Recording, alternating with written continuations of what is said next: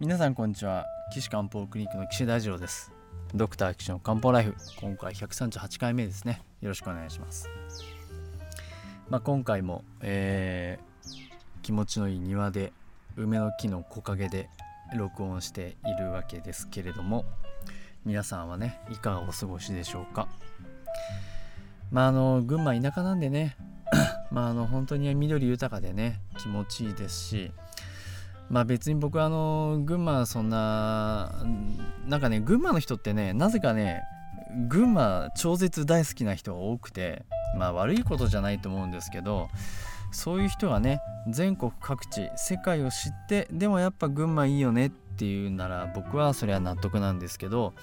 なぜか群馬から出たこともないしがあのよそのこと全く何にも知らないのに群馬大好きですっていう人が本当に多くてですね。まあそれはそれでいいなと思うんですけれどもまあやっぱりその群馬のねいいところも悪いところも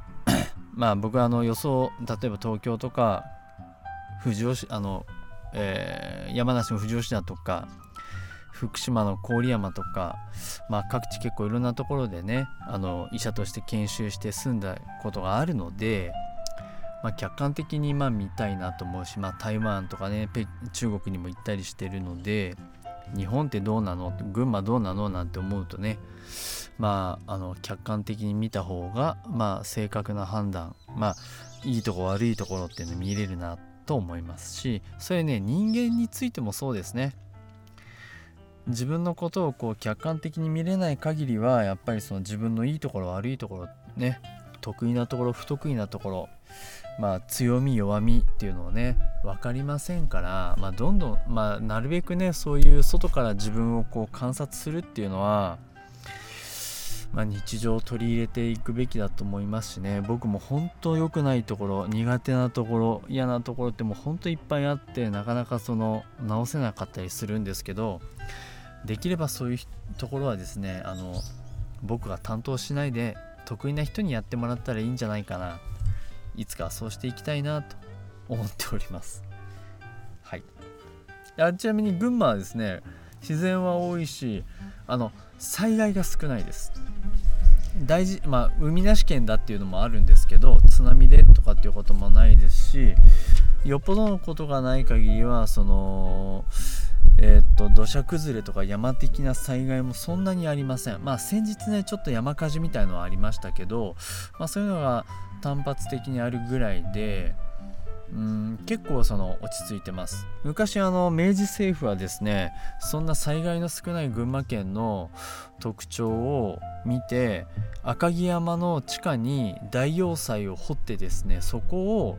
首都にしようっていう計画があった。なんていう都市伝説を耳にしたことがありますけれどもまあでもそれぐらい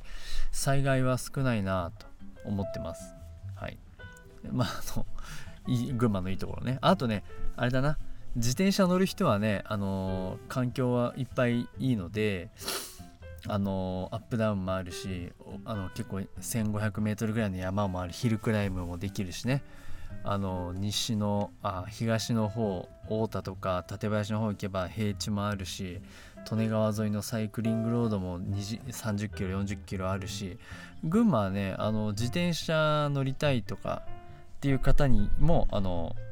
すごいいいです。もしあの僕あの群馬県高崎市ですけどねあのアテンドしてくださいとかあのこれこれこういう脚力で1日何キロぐらい走るこうコースをこうあの推進あの教えてくださいなまあ、あのアテンドしてくださいなんていうのがもしあればですねまあ、あのことと次第によってはお付き合いしますので ご連絡ください。よろしくお願いします。さて、えー、今はおしっこ近いよっていうは、えー、77歳の女性の方30分に1回行かないといけないっていうところを、まあ、前回、まあ、間質性肺炎あ違う間質性膀胱炎かもねっていうところでお話をしたところでしたね。うん、ただ間質性膀胱炎は、まあ、病名はあるし難病も指定されてるけど治療方法がねまあないんですよね。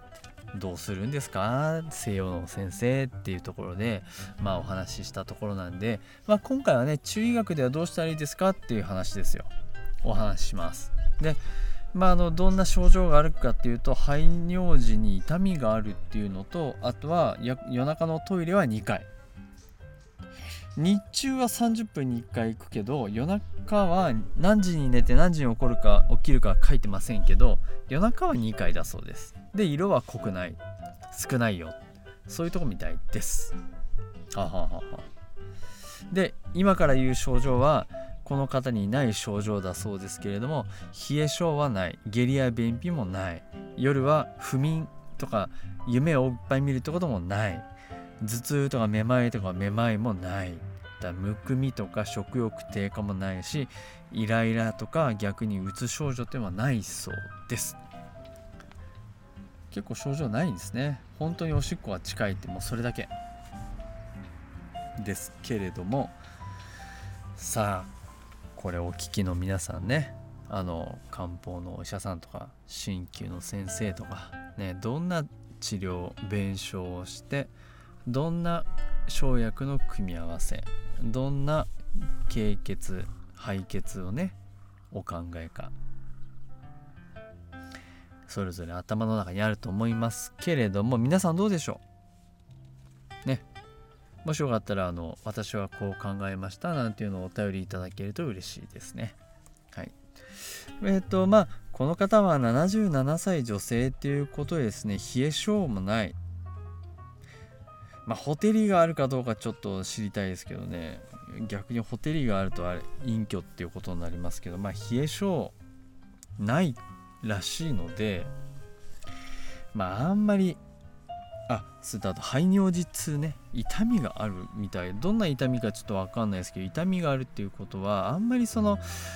あの温めるのはちょっとこう気使いますね。やっぱりね。温めると痛みが出ることってとっても多いです。まあでも冷えでねが入って患者で凝集して滞って痛みが出るっていう場合もありますけれども、まあ、この方は多分腎虚で、まあ、ベースにあると思いますから、まあ、腎虚でどっちかな腎陽虚かな腎陰虚かなっていうのを見る考えた時にはまあ冷え性がベースですからね。まあ陽虚の方があるのかな。うんまあ分かんないんでちょっと武士とか日経とかちょっとうんちょっと後回し、うん、にしたいなと思います。うん、でまあやっぱりそのおしっこが近いっていうことは膀胱がおしっこを溜めておけないっていうことは膀胱の減少で膀胱は腎と表裏の関係っていうことを考えればまあやっぱり膀胱腎を中心とした治療をしたいですよね。で膀胱が具合悪くなる時って得てして心臓が悪さしてる。芯が具合悪くて膀胱に影響を及ぼしてるっていうことが多かったりします。けれどもこの方はその芯が具合悪い時に起こるような例えば動悸とか夜眠れない不眠とかこの精神不安定とかねそういうのはないみたいなんでまあ膀胱だけに考えて治療してあげればいいかな。うん。そんな感じはしますね。で膀胱の疎泄っていう時にまあおしっこを出すっていうことはまあ一般的に考えれば上から下に木を流すっていうことなんで、やっぱり木の流れを考える時にはあの臓器を考えなければいけないんですよね。皆さん。あの臓器ですよ。わかります？うん木の流れを調整するのは肝臓ですねなので肝臓がどうなのかなっていうところは見ていきたいところですね。うん、ただこの方のこの中でイライラとかうつ症状っていうのはないので肝うつはないかもしれないけどでも疎節機能は低下してるんだろうなっていうふうなちょっと考えておいた方がいいですね。しかもその5行木下土金水で考えれば木は水を生みますよ。木は水を生みます。ね。ということは腎は肝を生むっていうふうにも捉えられますし腎の病気は肝に波及することはありえますよねっていうことなんですね。ということは、まあ、77歳女性でそのイライラとかうつ症状とかないみたいですけど、まあ、何かしら肝臓に関してはケアしていった方がいいんだろうなっていうのはあるでしょう。うん。気が下がっちゃう。ね。下がっちゃうからおしっこが出ちゃう。まあ人によっては子宮が下がってきて子宮脱になっちゃったりとかね。まああの膀胱あの直腸が落ちてきて直腸脱になっちゃうってその落っこっちゃう上から下に臓器をキープしておくことができないなんていう現象も起こったりしてるかもしれないですよね。これ聞かないと分かんない。もしそうなれば、まあ、そこに臓器を留めておくのは木の働きでしかもその肝の木の流れを調整するべき調整を良くするような漢方薬うん例えばサイコとかですか？そういうのが入ってる薬ってなったら皆さんほらあれがあるじゃないですか。あの薬。あれですよあれあれ。ねえ。気を補って。えー、気虚下巻を治す薬ね。どうですか？補中液糖ですよね。うん。サイコとショーマが張ってね。入って気を上げてあげる。補いながら上げてあげますよ。流れを良くしますよ。でそういう機能があるので気が下がっちゃうのを上げてあげればいいだろうな。っていうところはこう思いが考えが巡るわけじゃないですか。ね。でしかもまあ分かんないですけど疲れやすいとかねだるいというのはもしあれば気虚の症状ですから気を補うのには正しいですよね。うん。そうするとやっぱり腎を補いながらかあの木を補中液糖を使ってやってあげると良くなるんじゃないかなっていうのは考えられるでしょう。そうですよね。だから皆さんね闇雲にね薬使ってもダメですよ。おしっこはだからもうこうした腎気がんとかね。うんまあ悪くはないんでしょうけどまあちょっとじゃあなんでその薬選んだのかっていうのをいつも自問自答しながらね臨床の現場でやった方がいいですよね。うん。ただなんとなく。まあそれもね。まあそういう人ならいいですけど。まあ私はちょっとちょっとな。僕は病院に立った時にはそういう人は雇いたくないなと思ってます。はい。皆さん弁償してその通りに治療する癖をつけておいてください。弁償はいつも一つではないんですけどまあちょっとあのコナン君風に言ってみましたけどまああの弁償はねまあ少なくとも一つ自分の頭に思い描いてそれに矛盾しない対策をしていくっていうね。で治療がうまくいかなかったらその弁償を見直す。もう一回四肢合算してどういう状態なんだろうこの人は。じゃあそしたらどの薬使ったどのツボを使った方がいいだろうっていうことを思い浮かぶわけですね。いやそうするとこの人治療鍼灸治療としてはお灸したいですよね。こう僕だったらね。おへその下のね。まあ心血にやってもおへそはね心血っていうツボですけどおへそにしてもいいですけどえー、っと還元とかね機械とか、まあ、その辺をこうあのあの使ってツボをね温めてあげてってやると膀胱の動きも良くなっておしっこ溜めれるんじゃないかなと思います。はい。ということでね生理学的にはどうしようもないこの間質性膀胱炎っていうのも中医学的に考えればやりようありますよということで今回お伝えしました。はい。